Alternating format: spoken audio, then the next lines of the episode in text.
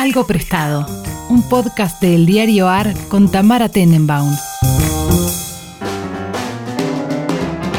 Buenos días, buenas tardes, buenas noches, cuando sea que estén escuchando este podcast. Como siempre, yo les doy un dato irrelevante, que es que eh, son las 3 menos 20 de un día que no voy a decir porque ese es mi capricho, el día de la semana nunca lo digo. Y estoy aquí a distancia, por supuesto, porque mi amigo personal Pablo Priluca, que hoy nos acompaña, está en Princeton. ¿Cómo estás, Pablo? Muy bien, Tamara Tenenbaum, muy bien. ¿Cómo estás vos? Bien, ¿cómo te trata Princeton? ¿Cómo está el clima ahí? Ya es verano, ¿no? Acá hace un calor bastante espantoso, está muy húmedo. Imagínese Buenos Aires en enero, simplemente eso. ¿En serio es como Buenos Aires en enero? Incluso peor. Sí, sí, toda esta zona eh, solía ser un pantano, así que particularmente húmeda y, asquerosa, por decirlo de algún modo. Este, pero bueno, eh, ya, ya la vez que viene no estaré hablando desde acá, sino que me encontrarás por algún lugar del Midwest, porque parto en viaje de investigación, así que... ¡Ay, qué divertido! Así es, así es. Vamos a andar por, por Michigan y por otros lugares. ¿Manejando? Todo manejando, sí. Ah, muy canchero. Te envidiaremos en silencio desde eh, la Argentina. Pero bueno, ¿qué me trajiste hoy de nuevo primero? Traje tres cosas. Empecemos con la nueva, después vamos a, la vieja y después vamos al azul, que es una falsa azul, pero no importa, funciona porque nos estamos quedando sin azules. Eh, la primera es una película que se llama Bo Burnham, eh, Burnham en realidad, Inside. Eh, la película se llama Inside, para ser más preciso, que es una peli que sacó Netflix hace poquito, se estrenó el 30 de mayo. Este, quizás alguno de ustedes la, la, haya visto, quizá no. Eh, para explicarlo muy brevemente, Bo, eh, Burnham es un, es un guionista eh, y estandapero, básicamente, norteamericano, yankee, que, que, lo que hizo fue filmar una comedia musical, si quieren ustedes, absolutamente delirante durante el transcurso de la, de la pandemia con dos particularidades. La primera es que toda la película transcurre en el mismo cuarto. Okay. Eh, sí, toda la película transcurre en el mismo cuarto, eh, que si no me equivoco es su casa de huéspedes en, la mansión que debe tener en Los Ángeles, no estoy seguro cuán grande será, pero eh, eso es lo que, lo que pude encontrar, eh, pero si toda la película transcurre... así es grande. Exacto, exactamente. Eh, y, la otra particularidad es que él la escribió, la dirigió, hizo la música, la filmó, medio como Sylvester Stallone con Rocky, pero una película bastante más peculiar, la produjo también, por bueno, ya si la ven, ahora vamos a hablar un poquito, si la ven se van a dar cuenta, es una película que tiene todo un juego de luces y con música y con cámaras, que, sinceramente es impresionante lo que logra hacer desde un único cuarto. Eh, yo lo que quería primero era contarles un poco quién es este muchacho, eh, porque fue un poco una especie, no sé si vos ya lo, lo, habías, sentido nombrar como... Sí, sí, lo sentí nombrar, todo el mundo me dijo que la vea, de hecho, no, no le ha llegado pero, todo el mundo me lo dijo. Él era bastante famoso incluso antes de la película, ah, eh, porque era una especie de niño prodigio de la comedia. a los 16 ah. años ya estaba grabando unos videos de YouTube que se habían vuelto súper virales y dos años, o sea, a los 18, ya tenía un contrato con Comedy Central para sacar discos y hacer especiales de comedia. Claro. Eh, ya en los es un tipo que tiene 30 años ahora, si no me equivoco. En, los 20 ya grabó para Netflix dos especiales, uno que se llamaba What y otro que se llamaba Make Happy, eh, que eran básicamente shows de stand-up, con la particularidad, y esto es un poco uno de los elementos interesantes de la película, es que eh, o de la comedia musical, o como lo quieran llamar, véanla y, y búsquenle una, categorización, este, que mientras hacía la gira de, Make Happy empezó a sufrir ataques de pánico en el escenario. En escena, mirá. Que como se podrán, sí, como se podrán imaginar, no es eh, algo muy agradable para alguien que se dedica a básicamente subirse a un escenario. Con lo cual dejó de actuar este, durante varios años y según cuentas la película, este es un dato bastante curioso, eh, había tomado la determinación de volver a, las tablas aproximadamente en febrero de 2020. Eh, gran momento, ¿por, qué no, salir de gira en febrero de 2020? Exactamente, con la particularidad de que bueno, luego empezó la pandemia y se volcó de lleno a este proyecto. Eh, a mí la verdad que me pareció muy buena la peli, o sea, me pareció bastante graciosa, sobre todo la primera mitad, después de caer un poco, pero la verdad es, como, que es, como una comedia musical que es un poco un stand-up, o sea, es medio así. Eh, tiene momentos, tiene muchas canciones, o sea, básicamente le arman muchas canciones, tiene momentos más stand-uperos. Eh, mm. La peli lo que hace es, por un lado, toca muchos temas muy característicos de la pandemia, o sea, tiene una mm. canción que se llama FaceTime con mamá, digamos, FaceTime with my mom. Eh, tiene otra canción sobre sexting, tiene otra canción sobre White Woman, una mujer, Instagram de una mujer blanca. O sea, tiene toda una reflexión sobre algunos de los efectos de la pandemia. Sobre, eh, y sobre todo sobre algunos elementos más característicos de, de, de, de la lo que se llama la identity politics en Estados Unidos y, algunos aspectos del capitalismo norteamericano. Por, por ponerle un nombre, eh, tiene, una canción sobre el, pasante sin sueldo, eh, tiene todo un diálogo con una media acerca de qué es el mundo, con una canción para niños, donde lo va describiendo de formas distintas. De hecho, está en el, álbum en, Spotify, si lo quieren escuchar, después de escuchar este podcast, eh, por supuesto. Y, me parece que lo, interesante es que, si bien por un lado tiene este beta absolutamente delirante que a mí me, en general me atrae, digamos, una especie de que uno podría trazar la genealogía desde los Monty Python para, adelante, digamos, de ese estilo de humor. Eh, por, otro, con, crítica social. Por otro lado, me parece que hay, hay dos temas eh, que, son particularmente sensibles y que me pareció interesante. Por un lado, él hace toda una reflexión sobre el impacto de la pandemia en la salud mental, eh, en particular viniendo, tratándose de una persona que tuvo problemas de salud mental eh, por, los ataques de pánico, digamos, y, reflexiona sobre el tema en general desde un costado muy ácido y humorístico, pero sobre el final de la peli, por ejemplo, hay, información donde, donde recurrir en casos de depresión, en casos de, algún tipo de, ataques de pánico, digamos, o ese tipo de, situaciones. Y por otro lado, la peli, de hecho, abre así con un plato muy fuerte, que es una reflexión que él hace acerca de. Él dice algo así como. Bueno, tengo que hacer comedia en este mundo de mierda eh, en el que soy un hombre blanco privilegiado que, que ha estado mm. hablando durante tanto tiempo. Y, dice, bueno, sí, qué sé yo. O sea, como, que la respuesta sí, pero, pero en definitiva provee una reflexión acerca del lugar de enunciación, digamos, que a mí me pareció interesante y que me interesaba conversar con vos. Me parece que, más allá de los aspectos cómicos de la película, digo, cómo lidiar con un hombre blanco riendo, blanquísimo en este caso, digamos, a, a su blanco teta, diría. este, riéndose de sus propios privilegios y, cómo lidiar con él. Bueno, que es algo que hemos conversado nosotros alguna vez. Eh, digo, es el silencio la solución, hasta dónde se pueden hacer chistes, eh, cómo lidiar con el privilegio del lugar de enunciación. Y te quería preguntar a vos qué, qué pensás, Tamara Tenenbaum. Yo pienso que primero estoy un poco harta en general del marco conceptual del privilegio en general, como esa idea gringa de que me parece muy gringa. O sea, de hecho nosotros cuando, íbamos a la facultad nunca hablábamos de privilegio, hablábamos de, injusticias, hablábamos de clases sociales, pero privilegio es una palabra que aprendimos en los últimos 5 o 10 años. Eh, de, las discusiones gringas, ¿viste? A mí eso ya siempre me hace sospechar. Es como, miren que llevamos dos siglos hablando de injusticias sin usar este concepto. Así que evidentemente no es imprescindible. Y y, lo que me pasa es que justamente como esa cosa del privilegio, a lo que te lleva es a la idea del mea culpa, la idea de que hay que hacerse cargo del privilegio. Y a mí lo que me embola es eso, ¿viste? Como esa idea de que yo no tengo ganas de que este chico se haga cargo de su privilegio, tengo ganas de que sea gracioso. Lo que pasa es que si habla desde un lugar muy ciego a su privilegio, que se lo entiendo, no me va a dar risa, me parece un estúpido. Entonces me parece que es eso lo que tiene que manejar, como... Después me parece que el privilegio no puede ser el único tema. Del mismo modo que la desigualdad no es el único tema en la comedia. Digo, como si yo soy mujer, no hago solamente comedia sobre ser mujer, que es un poco lo que termina, lo que se termina obligando a las mujeres, a los negros, a los indios, como tu comedia se tiene que tratar sobre tu única particularidad y tu única particularidad es el colectivo al que perteneces, en teoría. Y no es así, eso no es probable. como, entonces, parece que, hay algo ahí como que, que, tiene mucho que ver con esa discusión. O sea, por supuesto que el silencio no es, el, no es, la solución en el sentido de que por qué ese chico no podría hacer comedia y por qué ese chico no podría también hablar de, de lo que implica eh, su, privilegio, seguro. O sea, me parece que si le sirve para hacer chistes está buenísimo. Pero como que lo que me da un poco de fiaca es esto de que por, cómo funciona hoy la esfera pública, él tiene que decir eso, ¿entendés? Él tiene que empezar diciendo que sabe que es un hombre blanco y no sé qué.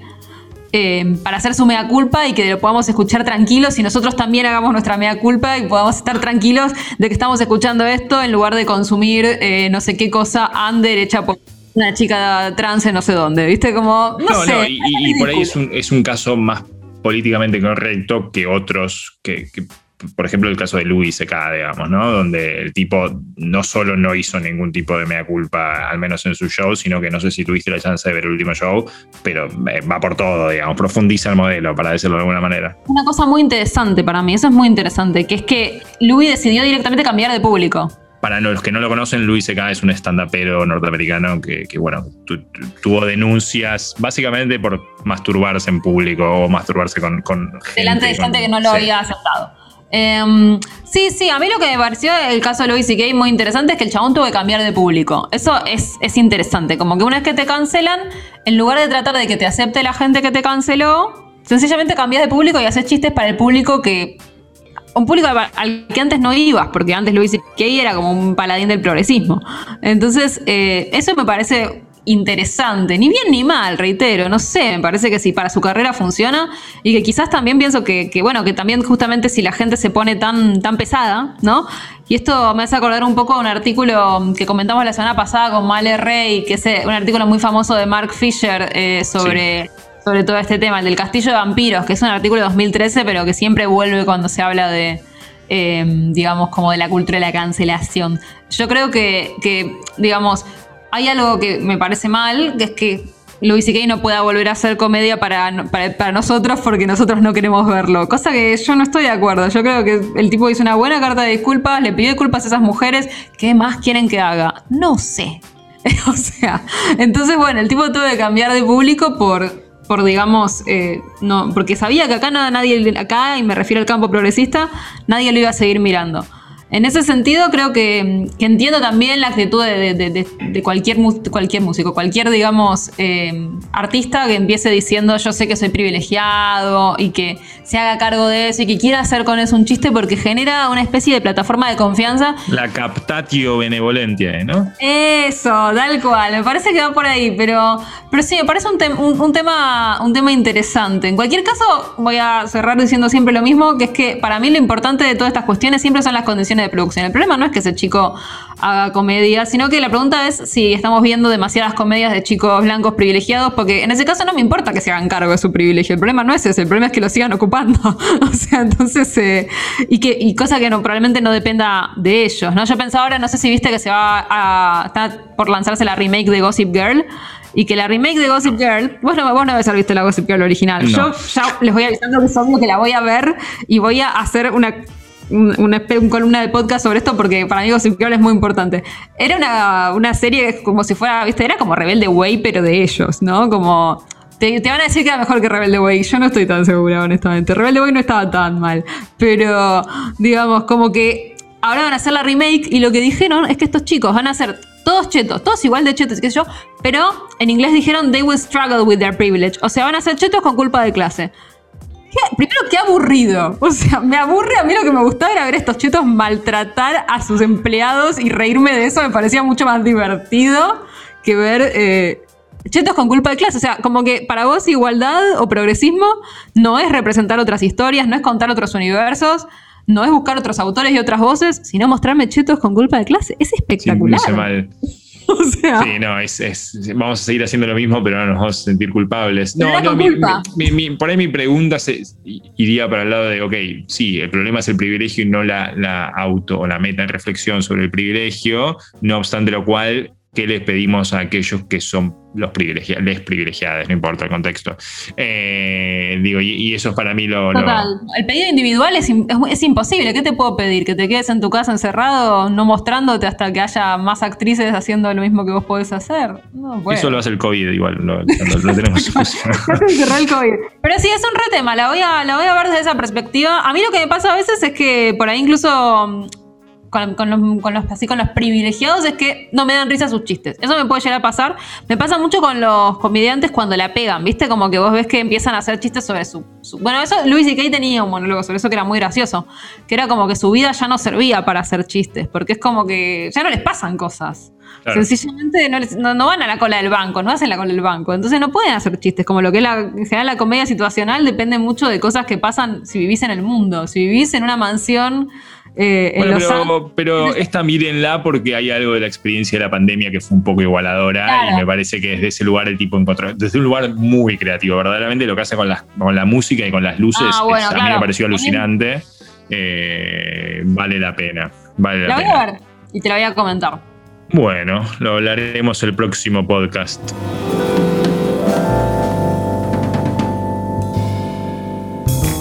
Ya podés sumarte a los podcasts de El Diario AR para informarte y entretenerte en todas las plataformas, como lo hacemos en nuestra web. Somos un diario nuevo y queremos ser el mejor para vos. Nos podés leer en eldiarioar.com o seguirnos en Twitter en arroba eldiarioar.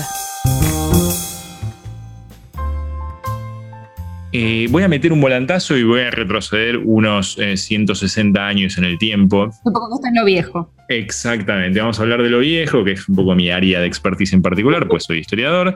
Eh, yo hace algún tiempo, hace, no sé, dos, tres podcasts que tuvimos juntos, hablé de, hablamos un poco de, de, Shanghai, de los viajes de, la China imperial. y hoy les voy a hablar también de China, pero les voy a hablar de algo en particular, algo que se llamó el Tratado de Nanjing de 1842. ¿Alguna vez oíste hablar del Tratado de... Sí, viste cómo se traslada. O sea, puede ser Nanjing con J, puede ser Nankin, depende, depende de dónde lo encuentres. Que básicamente es el tratado de paz que pone entre el Imperio Británico, digamos, de, la Reina Victoria, y la dinastía Qing, que pone fin a la, a la Primera Guerra del Opio. La primera guerra del opio, para los que no saben, eh, sucedió entre 1839 y 1842. Ahora les voy a explicar un poquito de qué, de qué se trató, pero básicamente eh, el 29 de agosto de 1842, eh, representantes tanto del Imperio Británico como de la China Qing se, se sentaron a negociar estos estos términos del tratado, que es ahora vamos a hablar un poco, pero es el primero de los llamados tratados desiguales, eh, a bordo de un, de, hecho, de un, navío británico, de un, barco británico, el Cornwalls, en, en aguas de Nanjing. Y ahí firman, de hecho hay un cuadro muy famoso que después eh, por Twitter o veremos por Instagram donde, donde spamiemos esto, les compartiré, eh, que muestra la firma del tratado. la primera guerra del opio lo que hizo fue ponerle fin a lo que se llamaba el sistema de cantón, que por ahí les va a sonar extraño, pero si saben algo de la historia eh, colonial de América Latina, no les va a sonar tan extraño.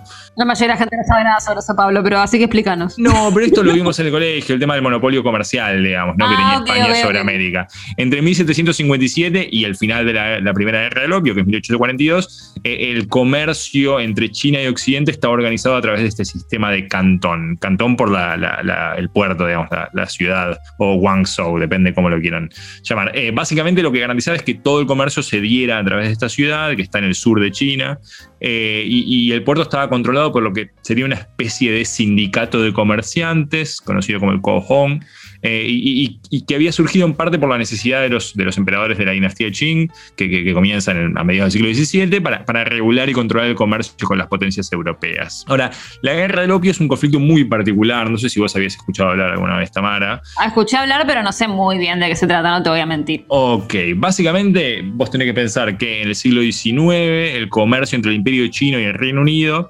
eh, tenía que ver, digamos, con, con la, o sea, implicaba que China vendía, entre otras cosas, té, porcelana eh, y otros productos, eh, y, otra, y seda sobre todo, este, y, que Inglaterra tenía un déficit comercial, o el Reino Unido tenía un déficit comercial muy fuerte con China. O sea, eh, el Reino Unido pagaba en plata China le entregaba ciertas mercancías, pero lo que empezó a pasar es que la plata se empezó a ir del Reino Unido y eso empezó a generar una cierta inestabilidad en la situación financiera del Reino Unido. Entonces, ¿qué deciden hacer los, los buenos británicos en el siglo XIX, que estaban en pleno apogeo, en pleno, plena época del imperialismo británico, o los comienzos del imperialismo británico? Lo que comienzan a hacer es, ustedes saben que eh, Gran Bretaña controlaba, bueno, indirectamente a través de la East Indian Company, pero controlaba parte de la India. este, luego la va a controlar directamente a partir de 1857, pero todavía no, no, había empezado el Rush. Eh, lo que hacen los comerciantes británicos es empezar a traer opio desde la India, desde los dominios coloniales de la India, y meterlo ilegalmente en China. Esto genera dos consecuencias. Una es que eh, obviamente la balanza comercial o el déficit comercial que Inglaterra o que el eh, Reino Unido tenía con el imperio chino se gira para el otro lado, digamos, y ahora el saldo, el saldo a favor empieza a quedar para los británicos en lugar, para, en lugar de los chinos, lo cual empieza a generar eh, digamos, complicaciones Piensen qué pasa cuando los dólares se van de Argentina, si quieren, para explicarlo mal y pronto. Este, empezó a generar problemas en la economía de China. Y el otro, el otro aspecto que también es muy interesante es, que se generan eh, una, especie de pandemia de adictos al opio en, China, que no era un producto que se consumiese tan masivamente antes. Entonces, lo que decide el, emperador chino es empezar a controlar mucho más tajantemente a los comerciantes, eh, o, en realidad no eran comerciantes, eran básicamente... Eh, o sea, era comercio ilegal, digamos, no era comercio ilegal, pero empezar a controlar más, más, más, más duramente a los, a los comerciantes británicos. Eh, y esto termina en una guerra, que es la famosa guerra del opio entre 1839 y 1842. Obviamente comienza la guerra, los británicos tenían una ventaja marítima, sobre todo en lo que tenía que ver con, la armada muy grande, que les permite salir victoriosos en, apenas dos años, digamos, terminan ganando la guerra, y se firma este famoso tratado de Nanjing, que es, es muy importante porque es el primero y e inaugura, si quieren ustedes, lo que se llama una especie de siglo de humillaciones del imperio chino o, de China en general, porque en 1911 va a ser la revolución, pero que solo va a terminar con, en, la narrativa, en la metanarrativa que crea sobre todo el Partido Comunista Chino después de la revolución, solo va a terminar en 1949. Entonces, el, periodo, que es cuando se produce la, revolución liderada por, por Mao, el periodo, y, y se inaugura la China comunista, ahora voy a decir algo sobre eso, pero el periodo que va entre 1842 y mediados del siglo, del siglo XX, es un periodo en el cual China queda eh, dominado, queda en una posición extremadamente desigual frente a las potencias europeas y, a Estados Unidos también, porque básicamente los tratados lo que hacen es darle a los comerciantes extranjeros licencia para poder comerciar en distintos puertos, ya no solamente en Cantón, sino en distintos puertos de la costa china. De hecho, Hong Kong pasa a ser eh, dominio británico a partir de 1842. Ustedes saben que Luego se, terminó, o sea, ahora es parte nuevamente de China, pero eso trae un montón de complejidades al interior de China. Y, básicamente eh, lo que va, o sea, si hasta mediados del siglo XIX Europa y China tenían más o menos ritmos de crecimiento económico semejantes y niveles de desarrollo semejantes, a partir de mediados del siglo XIX hay una divergencia muy profunda en los ritmos de crecimiento de Europa y Estados Unidos por un lado y de China por el otro declive que solo se va a empezar a cerrar en los últimos 20, 30 años, ¿no? con, todos los cambios que se están produciendo en China. Eh, con lo cual, eh, yo justo ayer leía, no sé si sabían que ayer se cumplieron 100 años de la fundación del, Partido Comunista Chino, leía parte del discurso de, Xi Jinping. Bueno, ah, vi, un desfile, un, sí, un desfile, sí, un, desfile gigantesco. Sí, un, desfile es un poco poco para, para el nivel de, de, de, fuegos artificiales que, tiraron. este, y, justamente en ese discurso de Xi Jinping, que es el el líder de, la China comunista actual, hablaba sobre cómo China había entrado en un periodo prácticamente colonial luego de las guerras del opio y cómo el Partido Comunista de China había logrado eh, sacar a China de ese lugar de atraso relativo, si quieren ustedes. De hecho, eh, ese sentimiento de inferioridad que de los chinos por, esos 100 años de, dominación, eh, es muy concreto, digamos, entre mediados del siglo XIX, entre, entre, entre el, Tratado de Nanjing y, cuando China deja de ser un imperio y pasa a ser una república en 1911, lo que, va lo que vemos en medio siglo es el declive del poder imperial chino, en realidad de la dinastía Qing, eh, muy veloz, al punto tal de que, bueno, en 1851 hay una revuelta muy famosa de la cual podemos hablar en otra ocasión, que es la revuelta Taiping, que es una revuelta bastante eh, medio milenarista, religiosa, un poco parecida, si leyeron el libro de Vargas Llosa, La guerra del fin del mundo, un poco parecida al levantamiento de Canudos, en algunas cosas mucho más masivo, eh, y luego en 1898 es la famosa rebelión de los boxers, que, bueno, que van a asediar el, barrio donde estaban las, las, casas de las potencias extranjeras y, los diplomáticos. Pero lo que quiero decir es que, y esto va a terminar en 1911 con, la revolución, eh, la revolución de, la, perdón, la creación de la República China. Eh, entonces, me parecía interesante traerlo porque hoy que se cumplen 100, o ayer que se cumplieron 100 años del, de la fundación del Partido Comunista Chino y que hoy China ocupa un lugar en la economía global eh, muy peculiar, me parecía que estaba bueno traer un poco, eh, esto un poco lo dijimos cuando hablamos de, de, de, de Shen He, del marino Shen He, este, que, que, en realidad nosotros lo que está sucediendo ahora es simplemente lo que tendió a suceder en la mayor parte de, este, de, les diría, del milenio, digamos. Este, que China ocupa un lugar en la economía global muy importante y, y sobre todo tuvo niveles de desarrollo y de crecimiento económico bastante semejantes a lo de los países que nosotros hoy consideramos eh, desarrollados. Entonces me, parecía interesante, después les voy a compartir el cuadro. Está el texto del Tratado de Nanjing en, internet si lo quieren leer en inglés, eh, firmado por la reina Victoria. Em, y bueno, nada, les, quería traer este, esta pequeña pieza. Bien, bien, pasame, después todos los links, así se los compartimos a, los oyentes espectacular. Eh, traje algo azul también, pero hice un poco de trampa, Tamara. Eh, porque es así, yo hace 3, 4 semanas vi una película que se llama Cuobadis Aida. Eh, es una película de 2020 que, que, un poco narra el drama de bélico que, que sea en Bosnia este, durante la década del 90 o la primera mitad de la década del 90, que está producida y dirigida por, por Jasmira Svanik. Hay muchos nombres cuya pronunciación eh, difícilmente pueda. Algunos de ellos tuve el, tino de, escribirle a nuestro amigo en común, Agustín Kosovsky, para preguntarle cómo se pronunciaban. Otros directamente opté por, por inventarlos. Y hasta acá no hay nada azul. Hasta acá no hay nada azul.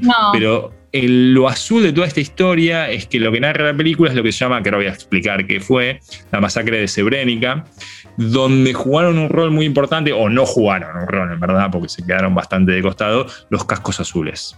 Los cascos azules, para los que no lo saben, son como las fuerzas de paz de, eh, la, de, la, ONU, se crean en el 48 para, un poco para supervisar el conflicto en ese momento entre, entre el naciente Estado de Israel y, Egipto.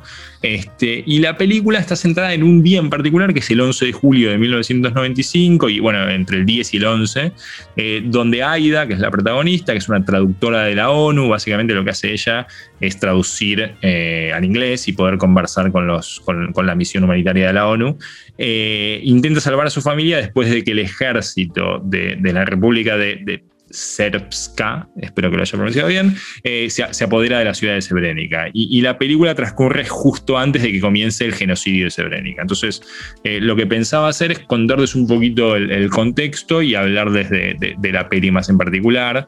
Eh, para que tengan una idea, todo esto se sitúa en el contexto de la disolución de Yugoslavia. Eh, que se empieza a dar con fuerza ya en la década del 90. Eh, se van partiendo en numerosos estados. Muchos se van a acordar que en el 2006 Argentina jugó contra eh, Serbia y Montenegro y que en el medio del Mundial Serbia y Montenegro se habían partido al medio. Me recuerdo, sí. Muchos habrán visto la, para mí espectacular película de, de Kusturica, Underground, que, también describe un poco esa, fractura de Yugoslavia. Básicamente, Bosnia, que es uno, Bosnia-Herzegovina en realidad, que es uno de los países que van a salir de la vieja Yugoslavia, empieza su camino hacia la independencia en el 91, en el 92 es reconocida por, las potencias europeas y por Estados Unidos, pero tiene un conflicto interno. Dentro de Bosnia tenemos bosnios musulmanes, serbo-bosnios, que son eh, cristianos ortodoxos, y croato-bosnios o bosnios croatas, que son católicos dentro del territorio de la Nueva Bosnia, lo cual genera un montón de tensiones étnicas y religiosas. Dentro de, digamos, dentro de Bosnia, el, conflicto lo que, o lo que narra la película es fundamentalmente el conflicto de la zona de Srebrenica, que es como la, parte oeste de Bosnia, muy pegada a, eh, Serbia, eh, que está disputada por los serbo-bosnios que están en Bosnia. Ok por los bosnios musulmanes y también por serbios que están en Serbia y que quieren mantener la hegemonía étnica en esa región. Es un quilombo, eh, no es sencillo explicarlo. Básicamente, eh, la zona de Srebrenica y, perdón, la, ciudad eh, va siendo ocupada por unos y por otros durante mucho tiempo. Hay matanzas eh, constantemente porque lo que intentan es mantener la supremacía étnica en esa región, entonces quieren matar a los que son musulmanes, los musulmanes quieren sacar a los que son eh, ortodoxos y se van peleando mutuamente. Pero a partir del 93 empieza a intervenir en la región eh, las Naciones Unidas, mandan cascos azules que para el 95 van a ser... Los cascos azules lo que tiene una de las, o sea, los cascos azules no pueden intervenir con el uso de la fuerza, excepto excepto que estén amenazados, digamos, excepto como, como, se dice, como legítima defensa, digamos.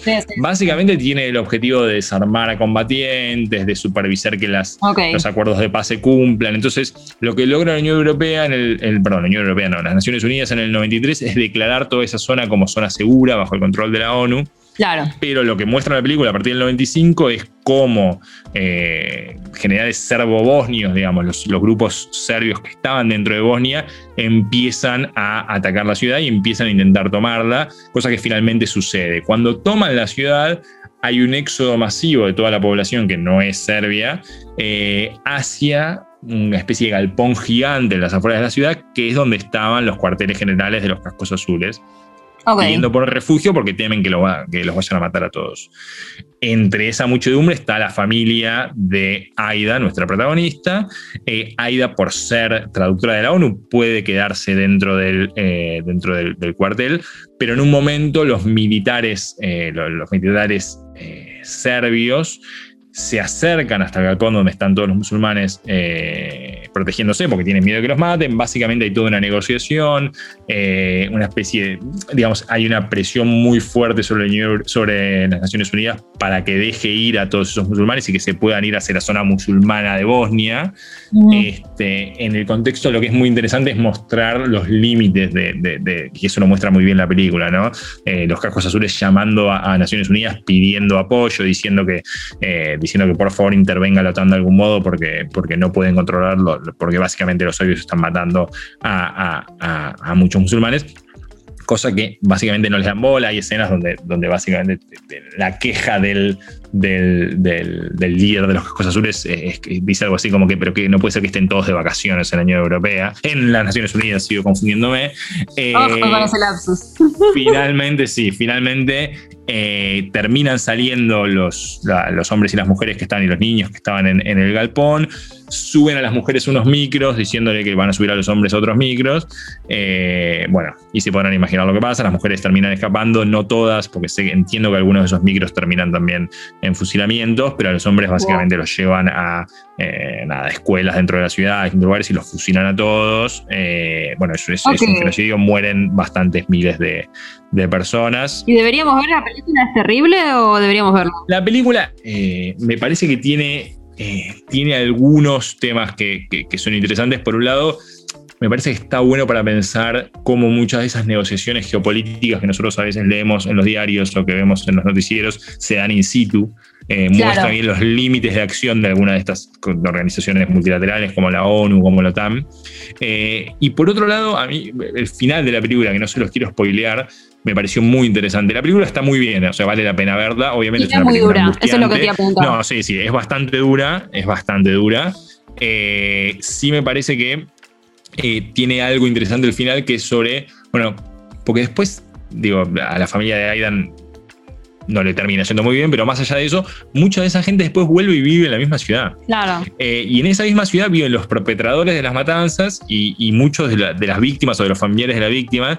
Y, me parece interesante para pensar problemas vinculados a la memoria de estos conflictos bélicos. Y, digo, cómo, no sé, hay, escenas donde están todos interactuando en un acto escolar, por ejemplo, ¿no? Y está el tipo que dirigía una de las fuerzas paramilitares que, masacraba a la gente, y está Aida, eh, cuya familia. Eh, muere en esa misma matanza. O sea, me, pareció interesante para pensar esos aspectos. No les quiero contar más porque no se las quiero spoilear todas, pero vale la pena. Está bien, la, la, quiero ver. Siento que a los, a los que éramos niños en los noventas, ¿no? Y, y como que son las primeras guerras que vimos por, por televisión, que aparte, viste que acababan de empezar las transmisiones tipo de CNN y qué sé yo, entonces como que son cosas que siento que las tengo muy asociadas a, nuestra infancia, pero a la vez entiendo muy poco. Entonces me, es muy difícil, yo confieso que tuve que cuando empecé a ver la película me abrí Wikipedia y me puse a leer un poco porque no, no estaba siguiéndola mucho.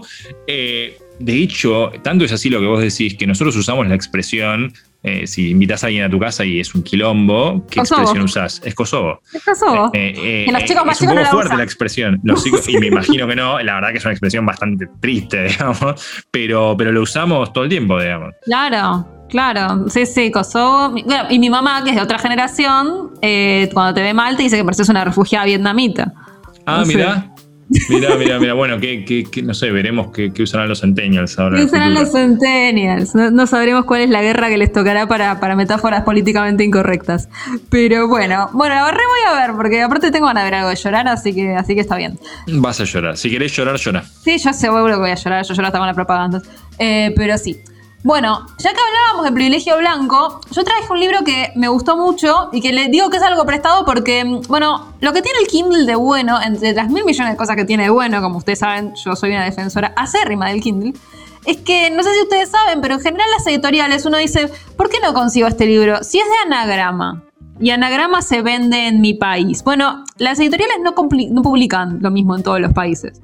Por ejemplo, si vos sos un autor mexicano, como es el caso de este autor, que es Daniel Saldaña París, París en realidad, creo, Daniel Saldaña París, bueno, lo que te sucede es que, por ejemplo, tu libro sale primero en México, pero le tiene que ir bien para que decidan hacerlo en España, y después le tiene que ir bien para que le decidan hacerlo en otro lugar, y puede estar yendo súper bien, pero que decían no traerlo a Argentina porque a algún editor caprichoso le parece muy local y que entonces no se va a vender y que entonces para qué traerlo a la Argentina o lo que sea. Entonces, digamos, los catálogos de editoriales que incluso se consiguen acá no están completos en las librerías en papel, pero la mayoría de las editoriales que hace ediciones en Kindle sí habilita derechos para que se puedan circular en otros países. A veces no igual, ustedes pueden tratar de comprar, por ejemplo, un libro de Planeta Argentina en Kindle desde Estados Unidos y que no se pueda comprar. A veces ni siquiera habilitan los derechos de circulación, entonces no se puede. Pero Anagrama tiene, tiene todo habilitado en Kindle, así que pueden acceder a todo el catálogo de Anagrama si usan un Kindle y es lo que yo hago para conseguir libros prestados como este de Daniel Saldaña París, que se llama Aviones sobrevolando un monstruo. Yo ya había leído un libro anterior de, Daniel que estaba en otra editorial que se llama Sexto Piso, que es una editorial independiente que funciona en México y España y es muy bonita que era el nervio principal. El nervio principal era sobre un chico cuya madre eh, se va a pelear la revolución zapatista en los noventas, ¿no? Como los noventas de México, digamos. A mí me había, Me había gustado muchísimo ese libro. Y, bueno, y a, Daniel lo conozco porque como que es un poco más grande que yo apenas y los escritores de cierta generación se cruzan en los mismos congresos unas cuantas veces y ya se conocen. Y él es una persona muy piola. Entonces cuando vi que salía un libro... En, en las tertulias literarias.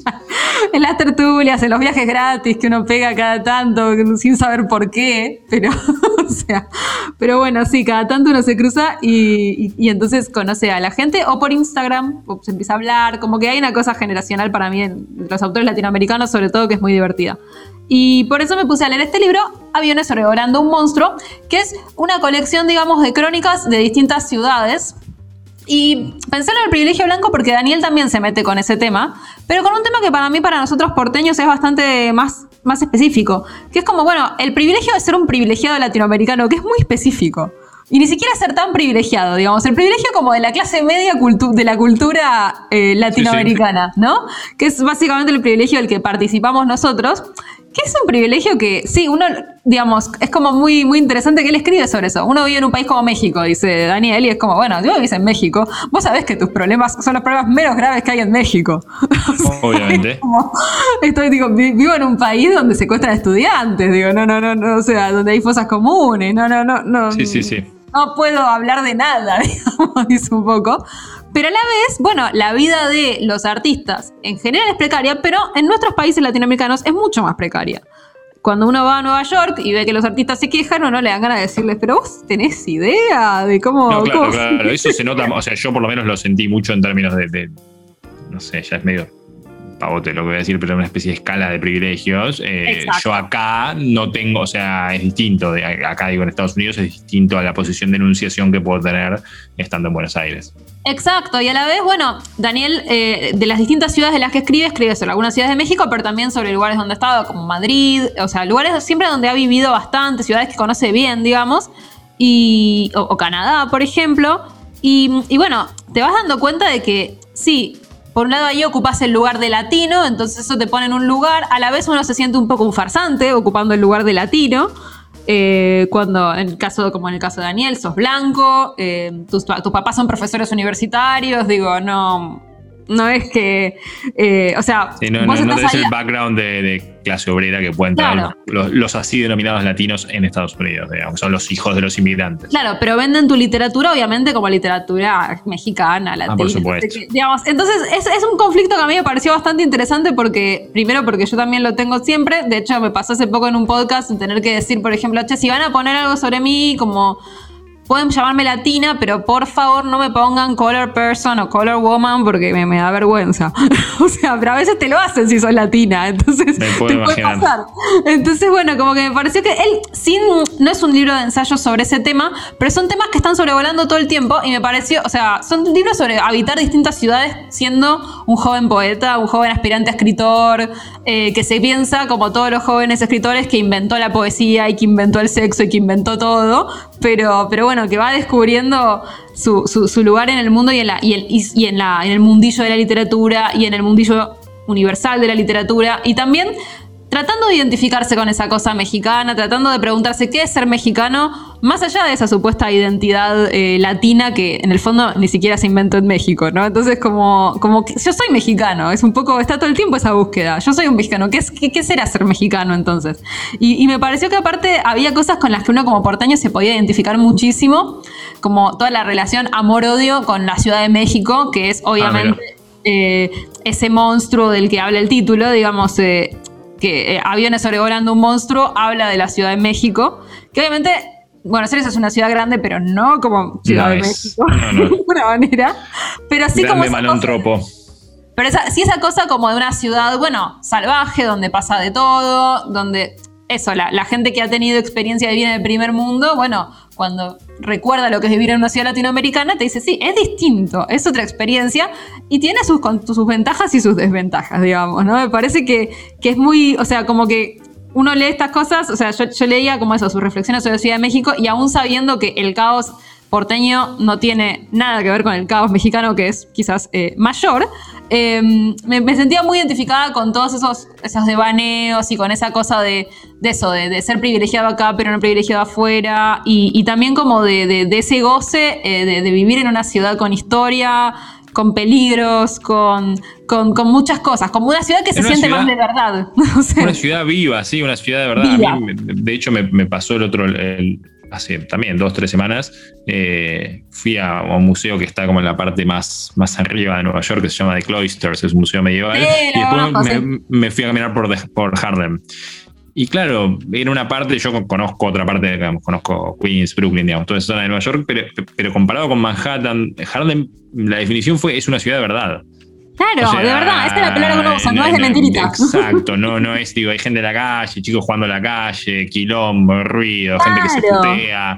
Eh, digo, lo, que uno esperaría de una ciudad y no el tipo de museo que uno pueda ver en algunas ciudades europeas o incluso acá en Estados Unidos, digamos, donde parece un teatro. Así que bueno, me, interesó este libro porque hablaba de, esta cosa tan específica que es pertenecer a las clases medias latinoamericanas y no leo tanto sobre eso, así que me gustó mucho y te lo recomiendo, Pablo, creo que a vos también te va a convocar. Espectacular, voy a intentar conseguirlo acá en la biblioteca o, de algún modo. Buenísimo. Pero me tienta mucho. En un mes y el resto la semana que viene. Gracias por estar, como siempre. Así es, adiós, Tamara Tenenbaum. Al habla fue un podcast de eldiarioar.com. Encontranos en Twitter y Facebook como El AR.